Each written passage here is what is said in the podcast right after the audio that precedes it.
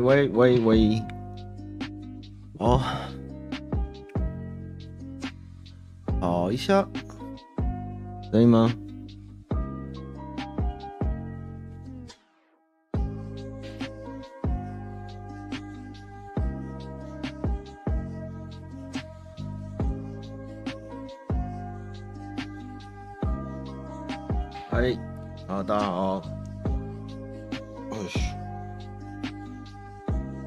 收看那个多了点诚恳，少了点烙赛的母汤信箱哈。那今天已经到了五月九号，我们又过到五月了哈。那今天聊的应该看起来标题多了，但是实际上应该还好。那么，那么？他最近很乖，他最近都不跟我们睡觉，他都睡在那个我们的床底下，可能他太热了。看一下啊、哦，呱吉都要奔五了，当过跨国公司的主管，为什么会知道什么该讲，什么不该讲，还要人家盯？为什么呢？因为他想要做一个自由自在的人，他想要做一个不会改变初衷的的真性情的男人，这样。哦，对啊，先祝大家今天母亲节快乐哦。对，今天也回家吃了母亲节的饭。啊。玩哥又在耍憨，看什么？它这颜色一直变，变灰色。我现在才知道，原来猫下巴会长粉刺，哎，你们知道这件事吗？每天都要帮它抠粉刺，为什么那边会长粉刺？奇怪。哎，今天其实觉得母亲节这个路上的人倒没有很多，哎，以前那个我们家对面的烤鸭店都会一直排队，餐厅也是，结果。今天看人倒没那么多，或者是那个大家都不敢出来吃饭。不过昨天去跟人家聚餐，餐厅倒是订得满满的。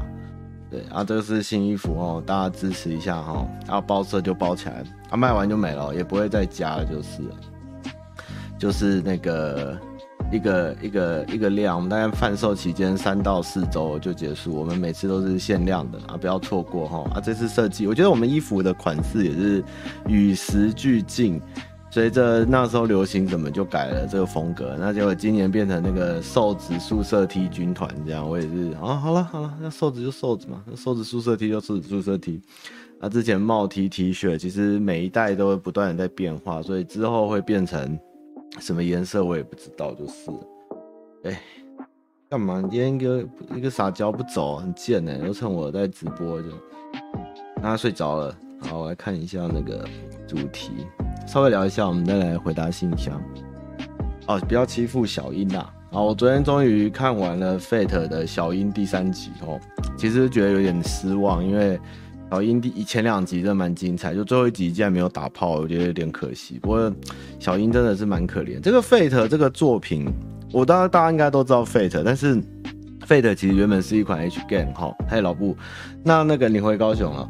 那个 Fate 这是个 H game，但是它后来衍生出那么多的作品啊、动画啊、手游，我觉得实在是蛮成功的一个一个从色转正的东西。就是补魔力这件事情拔掉以后，看起来也没有太太突兀这样，然后就一路翻红到现在。然后同一个同一个作品，它可以出超多世界线，重重新出，我觉得 Fate 真的是一个很厉害的作品哎，真的真的真的。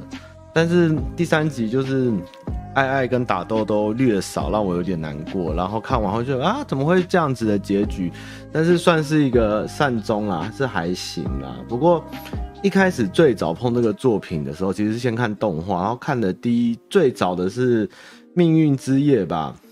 是吗？最早的就是有有，就是大家刚才看过最早那个版本，然后那时候看完就觉得怎么会这样演？然后后来才去玩游戏，大概比较了解他在干嘛这样。但是它后面的不断的衍生成非常多的分支，就就越来越庞大的世界观，也算是也算是厉害啦。然后看完 Fate 以后，永远都会记得，就是每次就要喊巴萨卡，巴萨卡这样，对，就大家其实看 Fate 可以学很多单字，好像巴萨卡都可以学起来，然后什么 Assassin Assassin 这个山中老人啊，然后一些人物的典故啊，啊，不要管他性别了啦，性别这件事就算了，但是里面有很多很有名的，其实我觉得如果没有 Fate，你们也不会知道那么多奇怪的英雄，比如说，比如说那个呃吉尔加美什啊，然后或者是源赖光啊。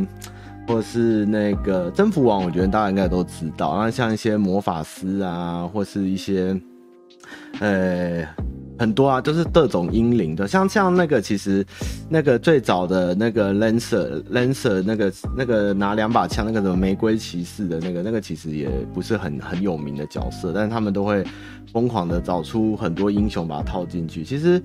还算蛮有趣的啦，那 Fate 就要接下来会怎么样？我也是算是断断续续看蛮多的，对。然后后来每次玩手游是不太玩得起来，就是有点可惜。但是终于看完了，然后我接下来想要讲想要看的应该电影是那个做游做动画那个叫什么？做游戏那一款，就是。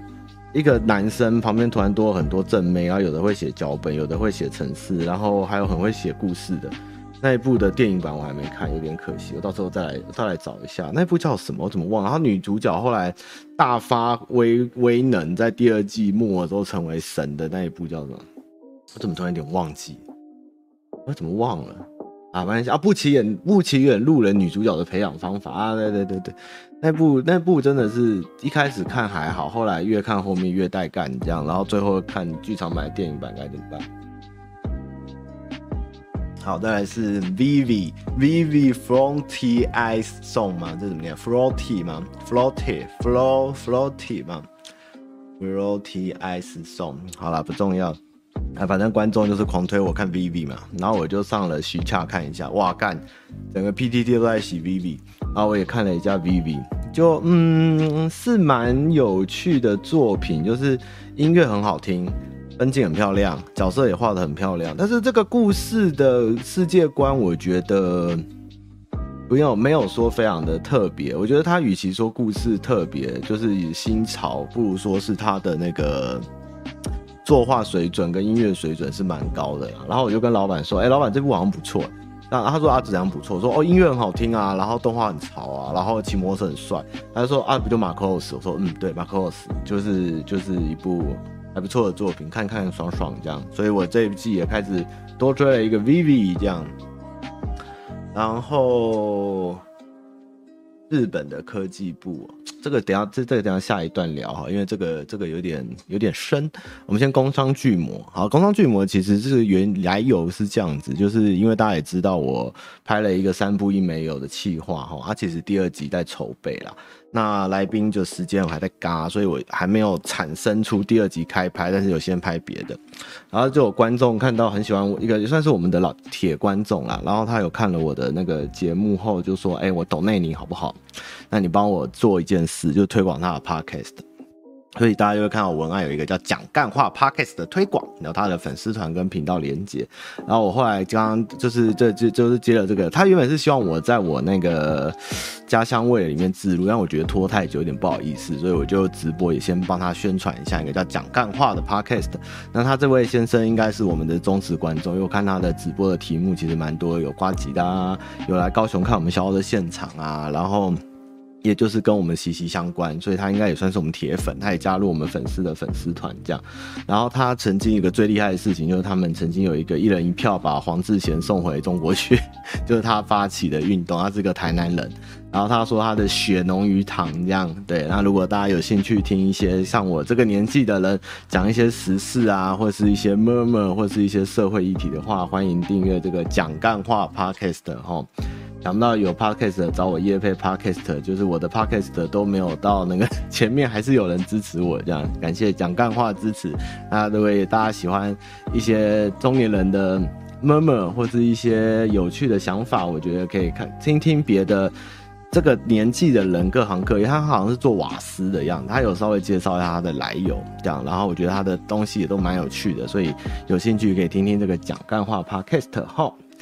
那就在连接就在我的文案里，谢谢谢，谢这位观众懂内我。对，所以我们接下来的这个三不一没有是有业配的啊，就是这个讲干话 Podcast。然后另外一个工商巨魔就是工商巨魔，就是之所以有工商巨魔，就是我现在的红酒有人赞助，就这个这支这支叫做自然西施特选梅洛红酒，就他们酒庄，我大概以后每一集直播会喝一款吧。然后是智利的，然后它的特色就是特色等一下讲，但它有个好处就是美联社独家贩售，所以你不知道挑什么酒都可以去美联社找这一支，其实还蛮好喝，而且它不太需要醒，它是梅洛的。然后它的松子木的香气还不错，然后不需要特别醒。然后酒的话，我想想看，应该是偏香气重的啦。然后好入喉，甜味不会很够，单宁味也不会太烈，就是整体来说是还蛮好的，不错。这支不错，再推一次哦。那文案里也有，那美联社就有卖哦。啊我要把手放在后面，红糖巨魔，反正我以后就有很多红酒可以喝了，梅洛的。对，有干爹赞。啊，智利红酒哦，我刚刚稍微做了一下功课。以前智利红酒，因为在十七世纪末、十九世纪末的时候，因为那个欧洲送到那个芽，哎、就是葡萄树会长一种菌，好像芽根瘤还是什么的。然后那时候欧洲的葡萄产业被打击蛮重。后来，后来他们在就是在新大陆，就是那个。东南美洲发现了安安第斯山脉旁边的智利，他们有一个很天然的谷地，很适合种葡萄。外就算了，而且它是封闭的谷地，所以这种传染病它其实不会进去，所以那边的葡萄酒是不会有这个疾病发生的。但是因为他们的酿酒技术并没有跟上，就是那时候欧洲的技术，所以后来就是有断层。虽然很多人很多老酒庄有很多人种，但是技术没有那么好。那那个时候又因为他们的量大，劳工便宜，成本低，所以有一阵子在一九九零前的时候，智利的红酒大家就不是那么喜爱，因为它可能是就是比较廉价的酒。但是后来因为法国人看到这个地的潜力，还有它的产量很高，所以就开始将法国的技术带去智利培养红酒。所以智利大概在一九九零、一九九四后，其实它的出口量跟它的技术不断的成长，甚至在富比士拍卖会，他们的酒品等级也慢慢提高蛮多的。所以接下来。现在日本最大宗的红酒其实是智利进来的。那这然后就是因为除了这家法国的以外，也越来越多国际知名的酒庄，像是连那个拉菲的酒庄都有在智利买他们自己旗下的酒去酿。所以其实智利酒现在的水准其实是蛮高，就大家可以试试看智利。但是我觉得跟法国的比起来，智利的这边的呃香气或它的口感会比较有刺激性，该怎么说呢？就是它的冲击性会比较高。法国其实我有时候喝，虽然很爱喝，但它就是比较温润这样。我不知道这是不是跟气候或单宁还是什么有关，因为我自己没有非常研究气味这件事。但是这支酒是真的还不错啦，就是以以我喝过那么多智利酒而言，这支真的是蛮不错。然后我念一下它这支酒的特色，是蓝标的，然后它的葡萄种是梅洛。然后我看一下它的那个这支的特点。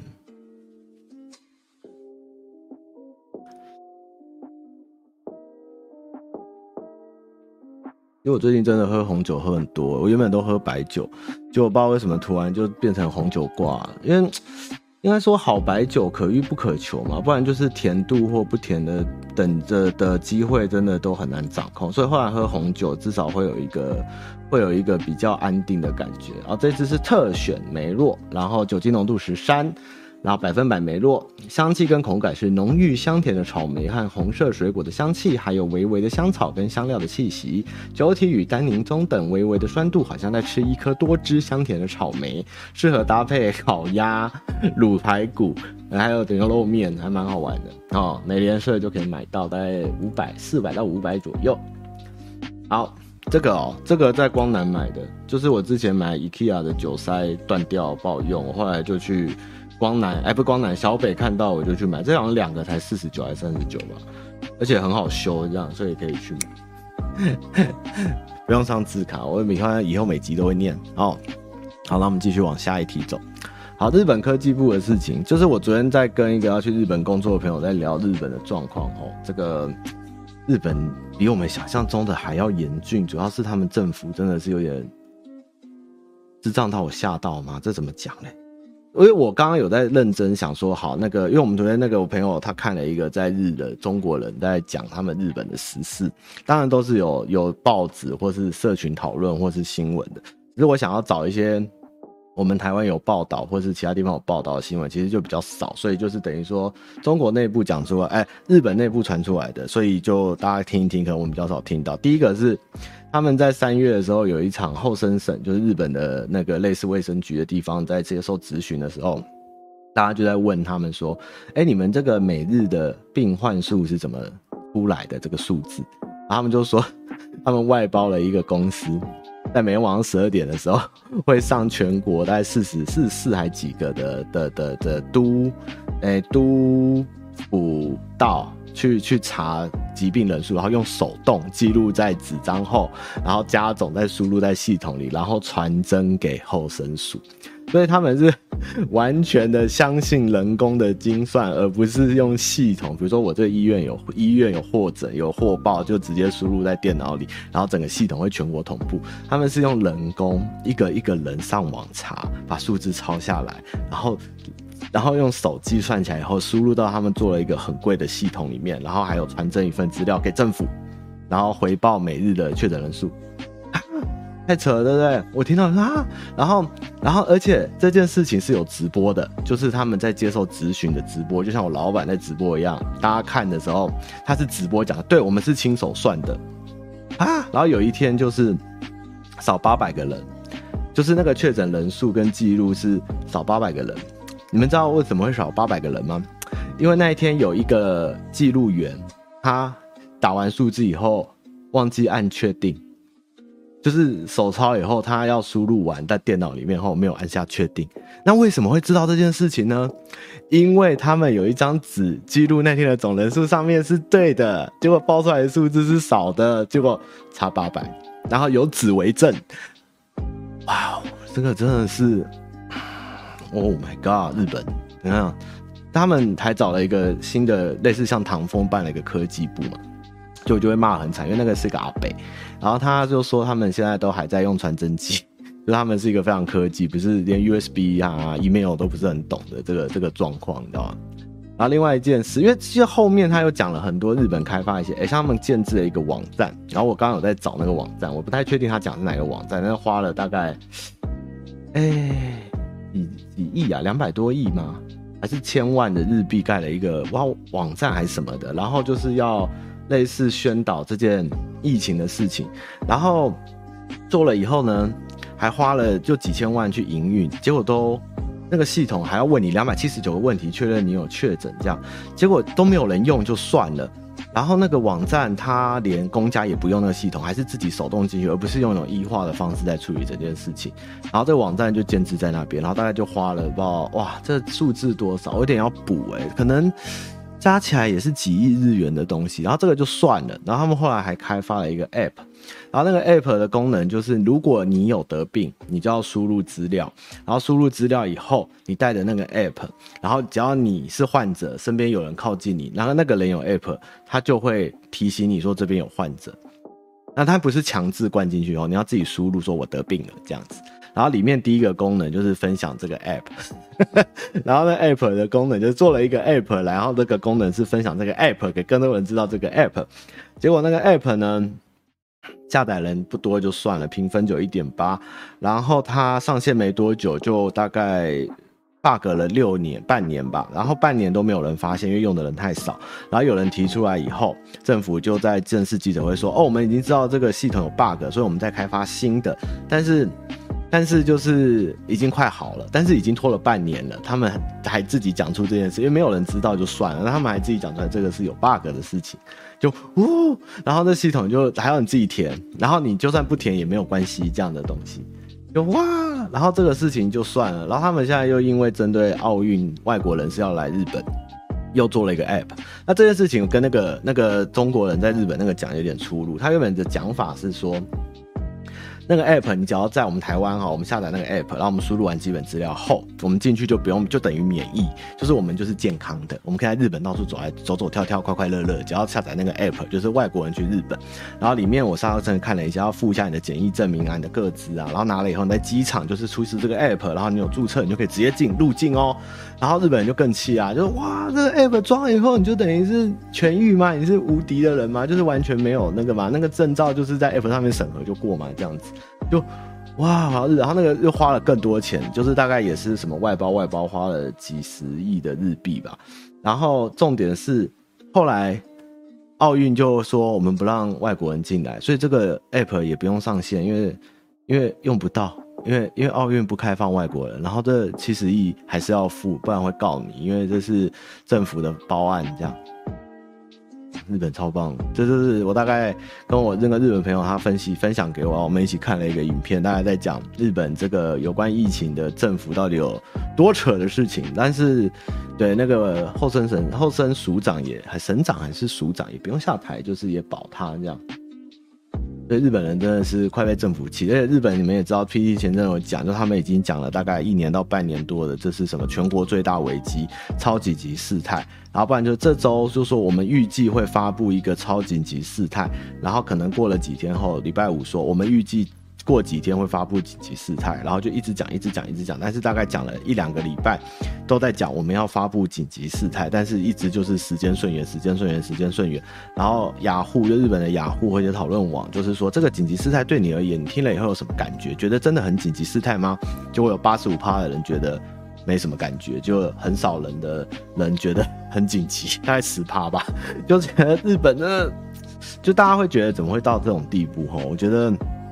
这个真的是很很多很多面向，我觉得，我觉得，像我之前可能有几次直播跟大家在聊对于日本的感觉，因为日本其实是一个真的，像我朋友要去日本工作，其实日本的上企业对于员工的照顾啊、就职啊，然后诶婚假啊，然后补助啊、租屋什么都是非常的全面啊，管道还有甚至一些一些辅导啊，或是一些福利什么都是给的很好，但是我就觉得。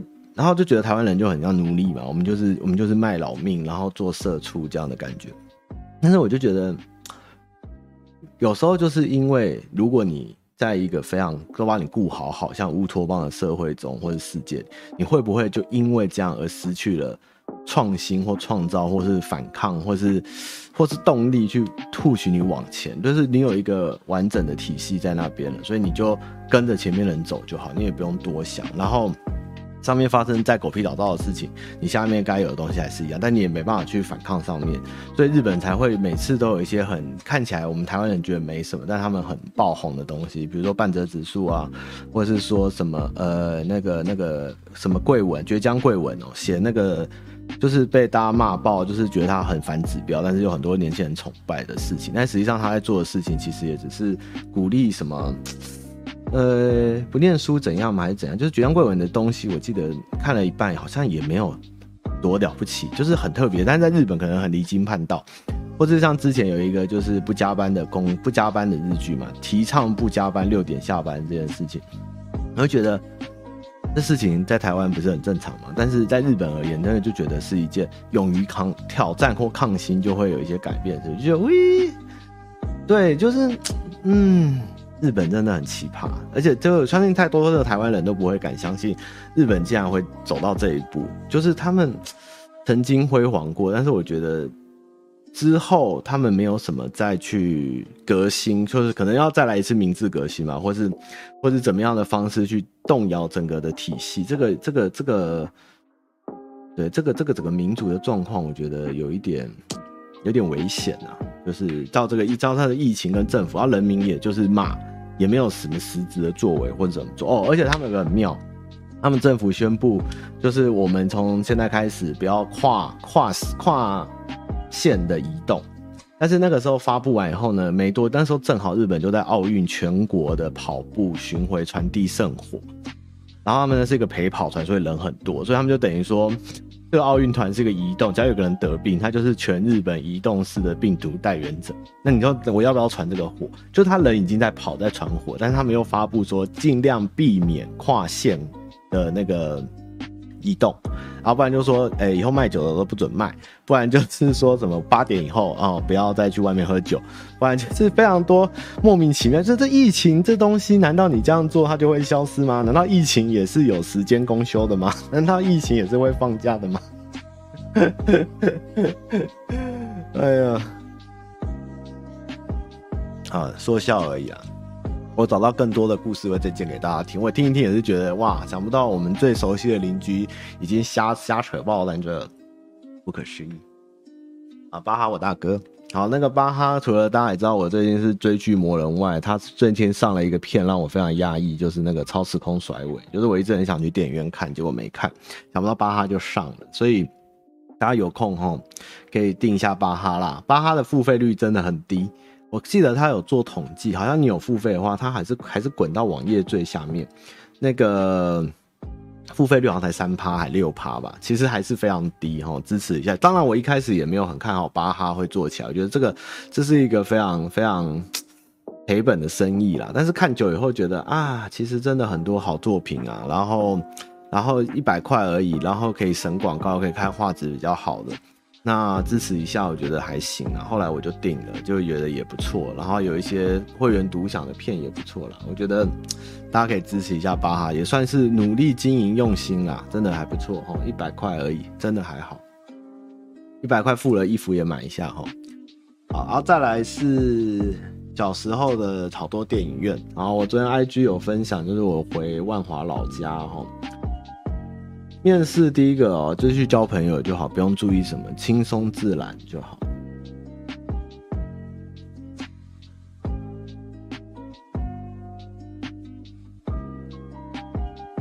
哦哦，我还没看完，对不起，那个不要爆我雷，我还没看完《超时空甩尾》，不要雷我。那个，因为哔哩哔哩好像那时候封锁巨人还哪一部吧，结果中国人全部要翻墙过来看巴哈吧，就变巴哈我大哥，真是笑死了。我昨天回万华哦，我我我的家很多人会很好奇，其实我都说我是哪里哪里人，我也是觉得我真的是遍布台湾哈。反正我妈那边是新营人啊，我外婆是外公是新营，外婆是水南洞，爷爷奶奶是江苏来的，来了台湾就住在万华，然后我真正的家在永和。对，所以等于说我有很多地方可以去，因为我基本上小时候都会去。然后那昨天就是去万华回我奶家，然后因为晚上不知道吃什么，我就想说啊，那附近东园街吧，大家不知道知道哈，东园街就去巷子里，也记得有个小夜市，我就去绕绕。因为小时候其实那边蛮热闹，就是那个华江高中那边吧，是华江吗？还是华侨？在台北，在万华区。然后就哎、欸，发现那边店都还活着，而且就是竟然保留下了以前我们小时候在逛那种圆环啊，或者是老夜市的那种招，有点像宁夏那种感觉的店，然后都是吃的，全部都是吃的。因为小时候那边其实有两家电影院哦，那个地方曾经算是热闹，后来整个电影院倒以后就算没落。那那但吃的都留下来，然后都还蛮古色古香。像我昨天竟然吃到在台在在，在万华的巷口巷子里吃到那个。虾仁蛋包汤，哎，就是比较台南嘉义那边的东西，然后就觉得哇，其实以前这种电影院文化流，就像就像以前，可是台湾很多地方是庙或是电影院，曾经在那边过，那边就会留下四季。像乐华乐华夜市，你们以为它原本就是个夜市吗？啊，不是，它其实是因为乐华戏院原曾经那边是个电影院，所以其实。很多台湾的地方，它会有一个聚集的东西，或是有一些店会留在那，基本上都是曾经跟那边是人最多的地方有关呐。那电影院就是一个很好的代表。那那我其实昨天在想到，其实我那天昨天在跟我女朋友在算永和曾经有多少电影院。永和光是永和哦，做的永和二点四平方公里，好像有五家吧。第一个是乐华，你们都知道乐华嘛？那个有三华、乐华、国华、美丽华，因为这个是一个永和大地主的企业，好像是宏源集团还是谁，就是三华啦。哎、不对，好像这个美丽华电影院跟内湖美丽华有关系。反正美丽华，美丽华已经倒了，美丽华就是福和国中旁边，以前是电影院。然后乐华就是现在乐华戏院，然后现在是 KTV。乐华夜晚夜市，然后国华就是我家住的地方，以前叫国华戏院。然后以前那边其实我家巷口也蛮热闹。啊，后来戏院不行了，再重盖，盖了大楼后就整个没落也居掉。然后中正桥。下桥右转有个夜市，就是永和文化路。然后那永和文化路现在其实还是蛮热闹，吃的也很多，啊也蛮多潮店啊、书店啊什么的。如果有来永和吃过饭，应该知道竹林路街文化路那边以前也是蛮热闹，现在也还不错。然后那个秀朗桥那边其实有一个戏院，那边算是秀朗路三段跟成功路，那个就比较少人知道，应该也比较少人去啊。那个算是福和桥头。所以我曾经写过一个十大真相，但是没出，就是在查那个电影，台湾电影的真相，就算过台湾最高峰电影院数量曾经达八百多家哦，整个台湾八百多家电影院，大小加起来，其实是蛮可怕的事情。对，但是现在都，哎，全部都流失掉了，因为以前电影院真的太多了。以前我家看不完的电影，就过个桥去公馆也都是电影，公馆就也。公馆也够多，公馆光是台大对面那个东南亚就一个，然后福和桥头又一个，然后诚品、肯德基那边现在是屈臣氏还肯德基那边有一个，麦当劳那边也有一个，至少就三间还四五间，然后更不要讲西门町，所以台湾人看电影这件事情真的是。根深蒂固的久，就是从日剧时代、日治时代到到现在为止，其实台湾人一直都跟电影的息息相关性真的蛮高的，所以电影对台湾人真的很重要，我觉得几乎是台湾的文明史啊。但是啊，梅花还在哦，其实梅花还在，百老汇也还，百老汇也还在说了，百老汇下面就是 The Wall 嘛，就是符合桥头。然后以前我高中都翘课去景美看二轮二轮片，景美的夜市那边有两间。台湾电影高峰期应该对，就是那个时候台湾好莱坞，就是北投好莱坞那时候，北投制片厂跟北投好莱坞那时候台语片的产量达多少啊？好像曾经也达到世界前三名的多多支，就是那时候一年就要产几百支电影。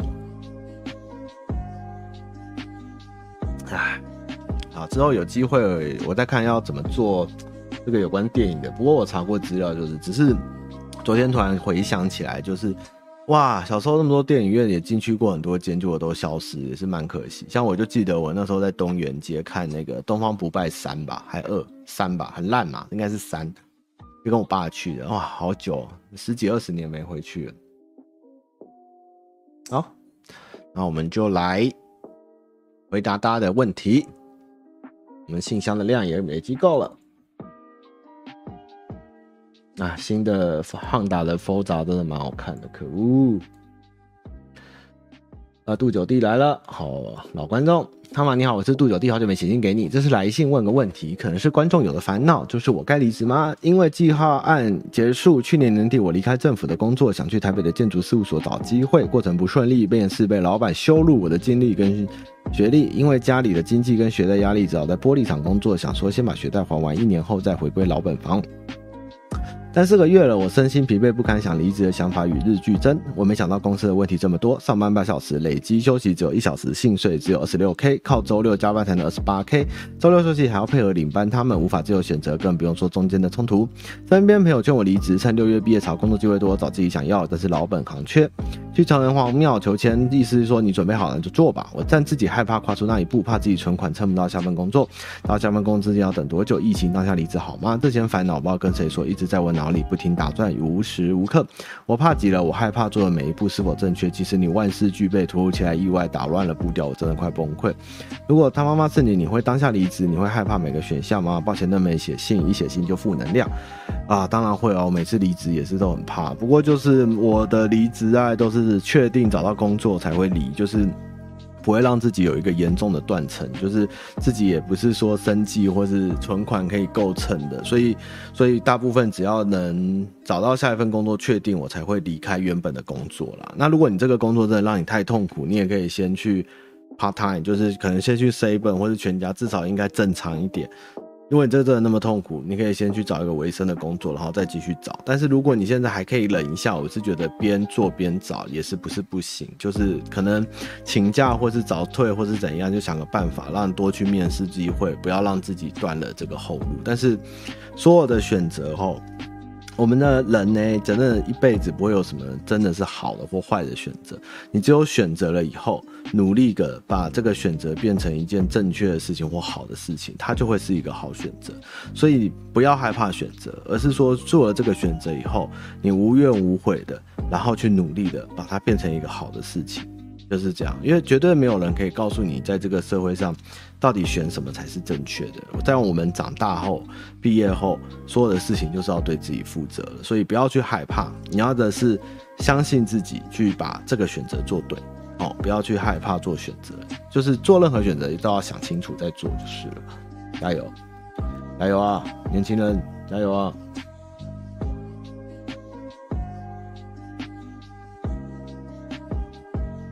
去年最爱麦纳斯是同学麦纳斯吗？哦，这个来挑战我哈。想请问汤马觉得电影腿好看在哪里？我觉得整部亮点就是医院院长那一段。对啊，那个金金金金世杰就是赞。后面刘冠廷说他只是长得像桂纶镁，我觉得尴尬了，直接到爆。我觉得要包装遗憾以及渴望找回这议题，能包装得更好。因为汤马去年很推荐这部电影，想问汤马更详细的说法。呃，基本上我其实意思应该是说，台湾在，我以为它是一部很俗气的爱情片，就是非常俗套。其实你们也知道，我不是很喜欢看爱情片，因为我觉得太俗套。但是。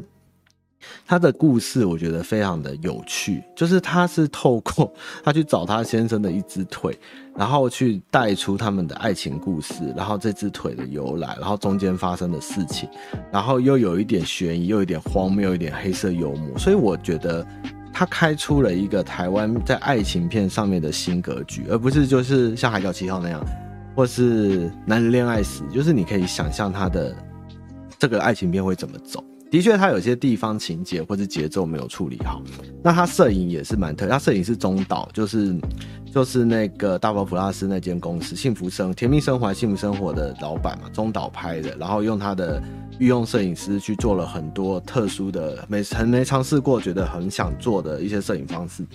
所以他在节奏或是画面上面可能你会觉得很怪，但是我觉得他的故事是有趣的，而且这故事是编剧自己的妈妈发生的事情之后知道了。我觉得整个东西是一个很好的开，不能说它是一个非常棒、完美的电影，但是我觉得它至少是一个不俗套，而且是有创意的爱情片，所以我是蛮推荐。而且桂纶镁好正，这样可以吗？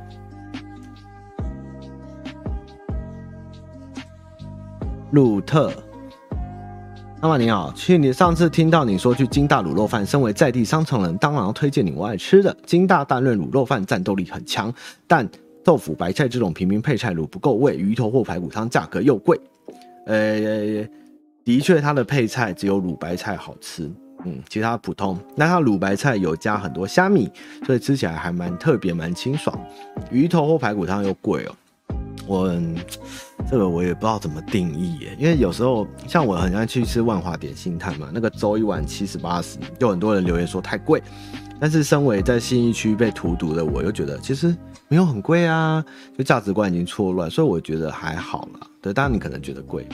我推荐你吃三明街的微风卤肉饭，辣卤豆腐超级好吃。有时候生意好，卤不够味，卤白菜水准之上，卤肉排骨便当只要七十，有卤肉三样菜自选，豆腐蛋炸排骨，平民高 CP 又好吃。另外五等奖味道变很多，我也不吃了，又贵又普通。好，下次我会去吃哈。基本上有很多人推我五等奖啦。那微风，我下次来试试看。我最近他也常跑三重，因为我三不五时就跑去吃碎捐处豆花，真的是一吃成主顾，有够爽。柠檬豆花就是爽，真的。柠檬豆花好像是高雄赚的高雄特色啦。三重真的每次去的时候都会觉得有一种在南部的感觉，我不知道为什么三重会让我有点。回到嘉义在钻巷子倒店的的那个调调，就是三重的南部味特重，可能真的跟南部人以前来工作都住三重应该蛮有关系。可是也很多人跟我说金大味道退了，可是我是觉得已经很不错，算是卤出自己特色。因为台南卤肉饭大家也知道，就是胶质多肥，然后爽嘛。啊，台北的卤肉饭其实是偏肉燥。然后比较咸味比较重，但是它是介于两者之间，然后卤的非常的入口即化，但是又不会太偏向北或南，所以我是觉得还蛮特别。话说，有个观众跟我说，有一家鸡肉饭在三重，很很厉害，厉害的不是他的鸡肉饭，是他的奶茶。让我兴起了一个计企划的念头，等我拍出来，你们就知道是什么，应该蛮靠北。阿燕，妈妈你好，我是一个最近从台中北漂到台北的观众，因为感情跟工作问题投稿过信件，因为前公司倒闭，所以跟着同居也算同事的前男友，当时是男友一起失业，后来先到了台北的工作。哦，这个我记得你。但他还是对找工作非常不积极，同时他信誓旦旦的说，又不是没有远距离过，于是我就相信他，自己只身到台北工作，还租了一个足够两个人住的房子。没想到之后他渐渐的不太理我，最后分开三个月也分手了。现在我在台北一个人生活在寂寞的屋子，工作内容也开始荒腔走板，我整个感觉不到自己的价值，不论是工作上或是心理上。前几个礼拜我又恋爱了，跟一个认识两年的朋友在一起。他最近刚好也分手，我们算是彼此喜欢。但他在竹科有份稳定的工作，而我远在台北。虽然每个周末会去找他，但这样来回真的很累，而且相处时间很短。刚好我这份快满半年的工作开始产生厌恶，觉得自己的生命被浪费在没有成长、挑战，甚至可以说是垃圾的满身报表上。公司比起那公司比起堵住那破掉的水缸，更喜欢拿一个一个的水桶去接水。最近又想起了去新竹工作的念头，想请问他妈妈，我这样一半为爱一半为工作的选择真的好吗？我知道留在台北是最理性的选择，可是这个城市给我的负面情绪，前男友把我抛弃在这里，加上通勤的累，房高房租的累，以及假日无处可去的累，这已经大到让我很难在这里生活。我应该怎么做？这样做不到半年就逃走，是不是很糟？好。嗯，基本上我其实对于感情上面劝都是不要为了感情去去让自己的事业或是工作做太大的换跳动或是或是变动啦。如果你喜欢这份工作的话，我建议是以工作或你的人生为优先，而不是以感情。但如果你觉得台北真的让你太痛苦，你在这边真的活不下去，或是你真的不想再留在台北了，那去新竹也不错，因为我觉得新竹可能。工作职缺也没那么多，我也不知道新竹状况怎么样，但是我觉得新竹算是一个有趣的地方啦。我之前说过，其实新竹很色，对，但是新竹也蛮有活力的，因为我觉得那边的年轻人够多，所以他的创意啊，然后路上的年龄层啊，然后新房子啊、新贵啊、新婚夫妻。整个活力其实是蛮不错，所以如果去新竹住个几天觉得不错，在新竹找工作生活也不会太差啦。毕竟新竹也是应有就有，就是对，但是一定得先找个工作吧。新竹没有那么差啦，没有餐餐麦当劳啦，就是你们这些念那个那个青椒的那边，每这边讲金拱门跟麦当劳，新竹没有那么差啦，只是每个吃的距离太远了。哦，我今天去吃亚东甜不辣，哎、是不是亚东出事了？我觉得亚东味道除了有一点不对以外，它没有炸馄饨跟面线了，是不是老师傅不干了？有最近对亚东熟的再回我一下哦。这个亚东甜不辣怎么了？竟然没有炸馄饨？我现在其实今天发现，甜不辣没有炸馄饨等于没有灵魂啊。那个那个甜不辣那个丝软的口感，那边吃吃吃吃吃，他突然来一个干的爽的炸的馄饨，再配个酸脆小黄瓜，那个整个口感上的转折才是那个精髓啊！啊，怎么会不卖炸馄饨，然后只卖猪血糕？哦，不行啊，这个不行啊，这个真的不行，亚东甜不辣一定要卖炸馄饨的。然后西门我之前有家很爱，但是这可能见仁见智好吃啦。但是有一家叫无名日本料理的也收了啊，很难过。他的关东煮跟红饭是真的还不错，又便宜。然后看到那个年轻人爱吃那个吃很饱的那个巨大握寿司，叫什么三味食堂还是什么，还是大排长龙，我也是哇，真是了不起啊。不过那边吃的真的很多，大家有机会可以多去那一带内江街跟。靠龙山寺跟西门町中间的老街区，那边吃的真的很多，而且都蛮不错的，大家可以去走走。对，有几家店其实都在我的口袋里，蛮好的。就是从那个大家很很吵，一直骂的那个青山宫，一路到那个龙山寺那边。单位我真的不行啊，单位是年轻人吃的。像最近很多人在问我说，高丽菜卷有卖，很多年轻人问我说啊，不是年轻人靠腰，很多观众问我说哪里的锅烧意面好吃。其实我也很推内江街有一家东石顺哈，只是因为它标榜是嘉义啦，不是台南，我就没去。但是它的蚵仔煎、虱目鱼肚、蛤蟆汤、炒饭都锅烧意面其实都很厉害，也很推荐。啊，凯。哎、奇怪，我又要把问题杀。我最近是信箱杀手，就是回答都很快速。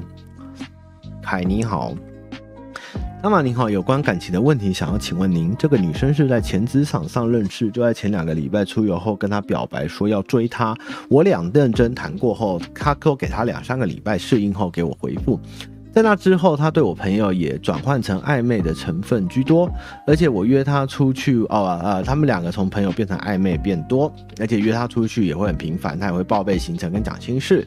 我们出去玩也会谈到之后一起做的事跟未来的事。但上周六出去玩，我们在谈到这事情，他说他放不下前任，不想跟我在一起，和前任还有联络，这样对我不公平。但他有跟前任说我这个人，也说不爱再跟前任再再见面，只会分享彼此近况。他跟我说别太急，他需要时间，等他适应放下好就会跟我在一起。请问他们有什么建议吗？真的是还没放下，所以无法在一起吗？还在观察我这个人。补充一下，他跟前任分手半年，但是我一直狗狗敌，因为我表白后才说前任不要再见面。我们有时候会牵牵手、搂腰搂肩，不会排斥，就这样。这女生很有原则，呃，基本上就是她不够喜欢你就是了。所以你可以继续等等看，就是如果你要听真实的答案就是这样。如果他够爱你，根本不会有前任的需求，他就是不够爱而已。所以他一爱你就没有什么再缓缓等等，我再想想，给我一点时间。没有，他如果够爱你，就这样好在一起吧。好啊，没问题。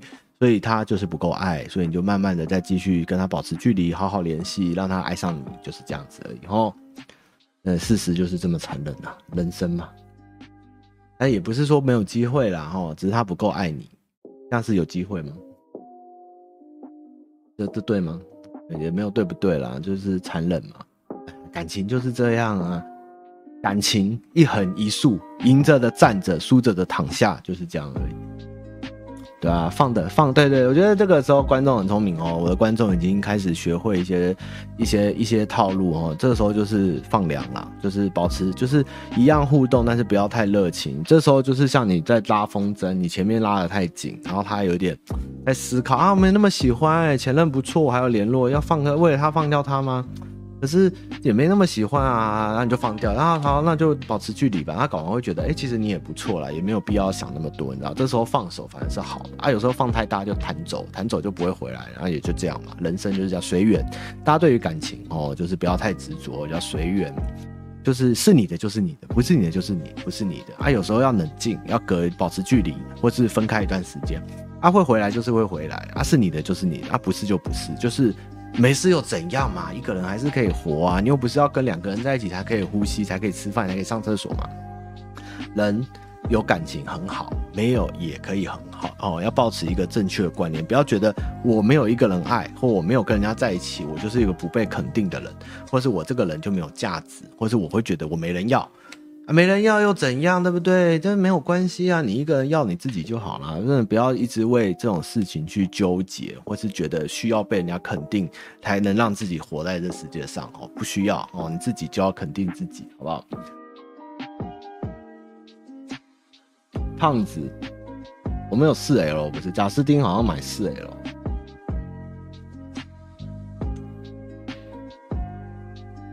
嗯。青年，汤玛你好，有个关于对感情上修复关系的问题。我跟女朋友交往一年多了，我们是很久的同学，也是当年小时候的初恋。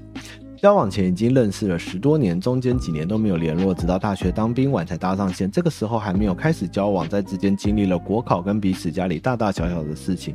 在经过一年多之后，我们决定在一起，在彼此非常的熟悉，但也在交往过程中互相调整磨合。是相处了非常舒服又很成熟的一段感情，我们都不敢说非常懂对方，但总是可以在不说明就 get 到对方的点。最近发生了一件很严重的事情，我没有尊重他的意见，也摧毁了我对他的信任。事后虽然郑重的道歉，我也后悔反省了过去，但几经沟通后，他原谅我，但相处上有疙瘩。他是一个细腻的人，他也说想要以自己的处理这些情绪，伤害已经造成。目前我们维持的对他来说没有不舒服的距离来相处。请问现阶段是最佳解吗？请问他妈有没有在过程中心态上行动的建议？谢谢他妈妈。诶，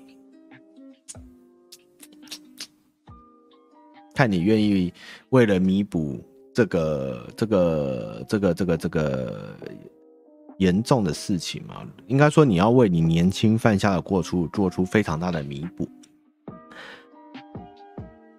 你要么就是让他能释怀，就是给他一个彻底安心安慰，找到他为什么耿耿于怀，为什么放不下，为什么觉得被背叛的点，然后怎么样弥补他，怎么补偿他，去化为行动跟动力，或者是就是用一个守护者、观察者，不断的去让他慢慢的将这事情再化开。你就只有两条，要么就是你负起一切责任，要么就是你。用尽所有的能力，接下来就是不让这些事再发生，然后再获得他的信任，然后不然就是他可能也需要你们两个一起看一些感情上的咨询，我觉得这也是对美是一个不错的帮助。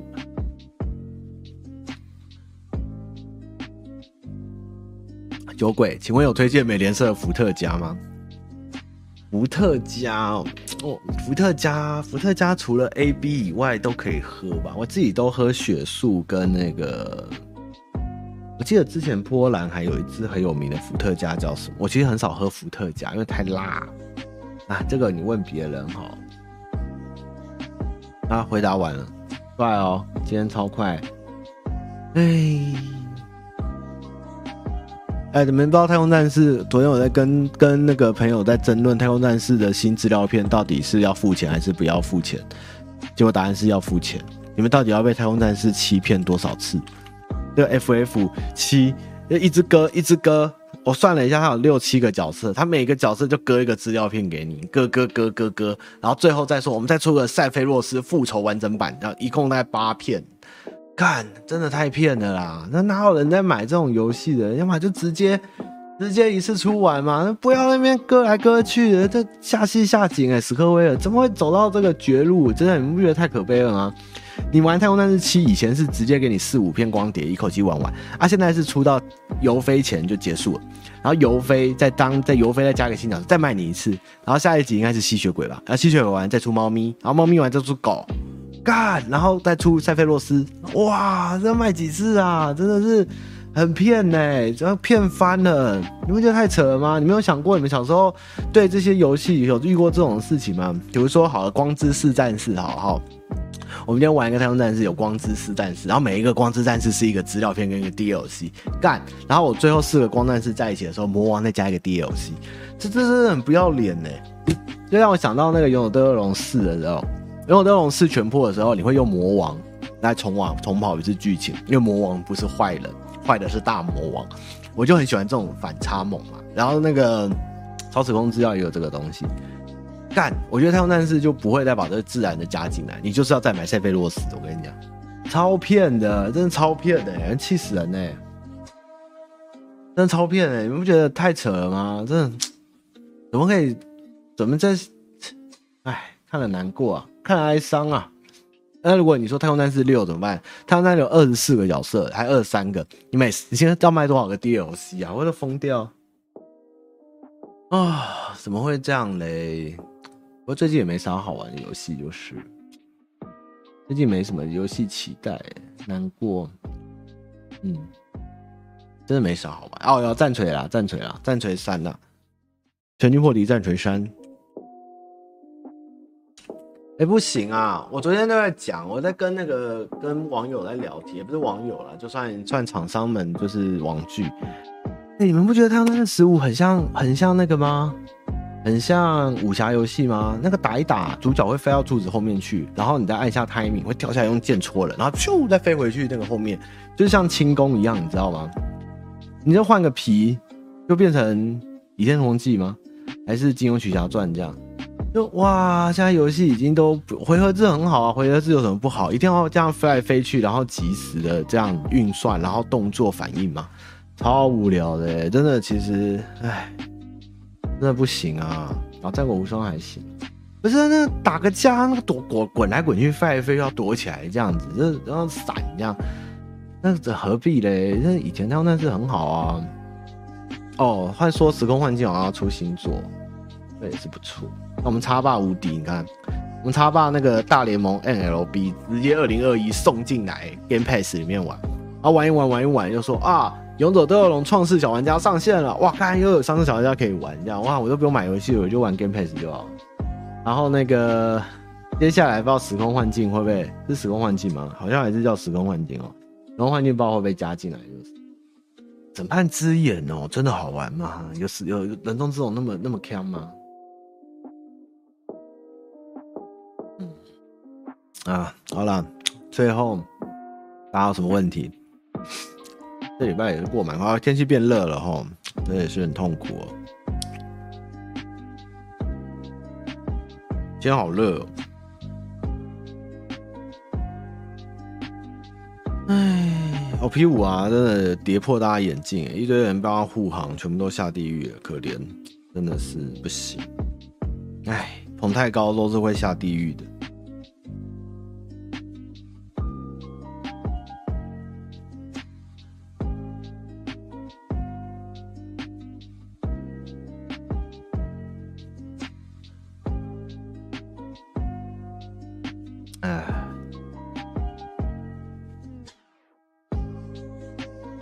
话忘记讲哦，上次把那个我家的故事看完了，因为观众叫我看完嘛，我就看完了。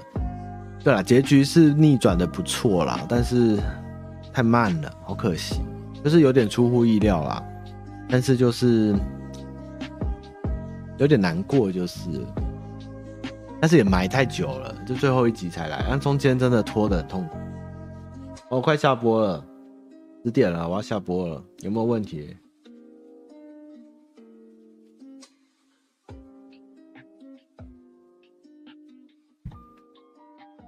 最近还有什么事？我没啥事哦，世界和平。不过那个朋友最近要去住虹夕诺亚，然后那个古关呢？哎，你们知道虹夕诺亚古关竟然要四万呢？双人房还是四人房？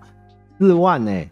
四万，各位四万住一晚四万，四万星野度假村台古关店四万，哎，四万呢？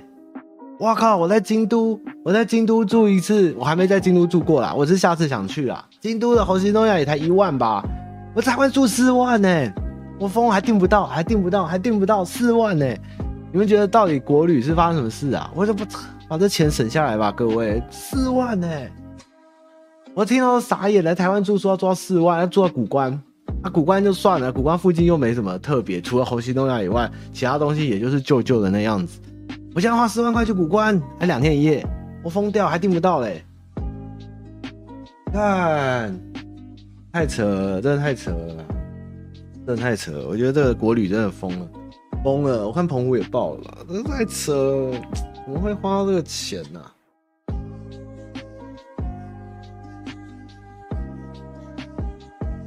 而且不是大家，而且我跟朋友说，哎，四万呢？他们说对啊，四万。就大家都知道四万，而且还订不到，这真是太扯了，太扯了，太扯了。我星野是好，我可以认可，就星野的水准是好，但是星野也有分，它是日本星野、台湾星野嘛。啊，光是日本星野，也有人说，也有人说那个京都岚山那边的星野，年轻人太嫩了，服务生太嫩了，不够像老星野饭店的那么的周全。但是因为它很特别，它坐船到饭店嘛，然后路上很优美，那也有它的好的特色。这样，你跟我讲古关星野有这个等级到五四万，我我才不信呢。哼，再少就五万，对不起。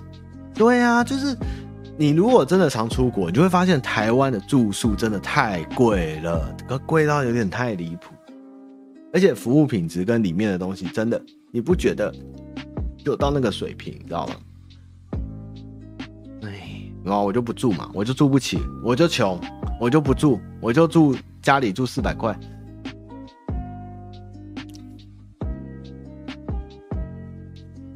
嗯，好喝哎，而且它的那个木头味真的蛮香，我也再推一次。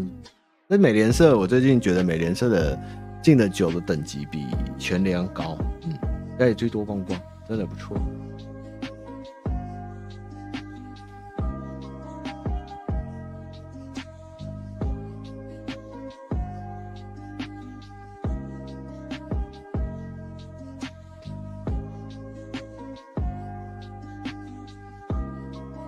我，刚刚有人抖内哈，我都忘了，谢谢。刚刚在讲日本那边有人抖内。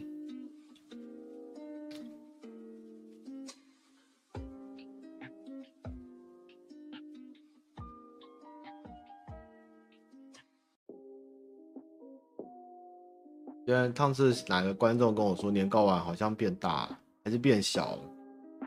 它已经会变色够怪了，怎么体型还会变大变小？你不觉得？那我到底是养猫还是养那个惊奇队长那只怪东西？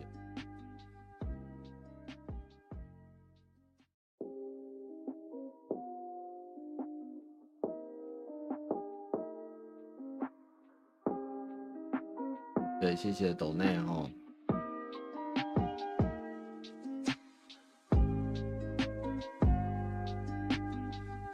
我就在想，最近会不会很热？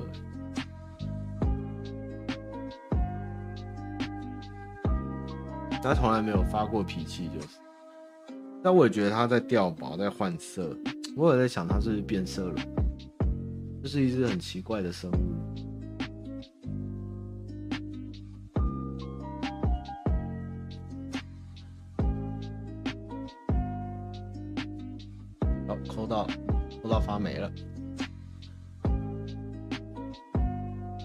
事了啊，没事，我们就下周见了啊！记得照顾一下小英哦，不要欺负小英。啊，T 恤没买的可以买一下哦，T 恤不错哦，舒服哦，舒服大方哦，这个螺纹哈，洗不坏哦。对啊，这个雨到底要下在哪里也是莫名其妙，先下到不对的地方。然后那个谁，韩国瑜听说要出来了哈，振奋人心，整个台湾的脱口秀圈哦都要再度的那个。惊奇了，只要韩国一出现，整个轰，整个那个复兴脱口秀，只要有韩国瑜脱口秀票房保证，这样大家可以期待韩国瑜 再战。好了，就这样啦，拜拜了，下周见，拜拜。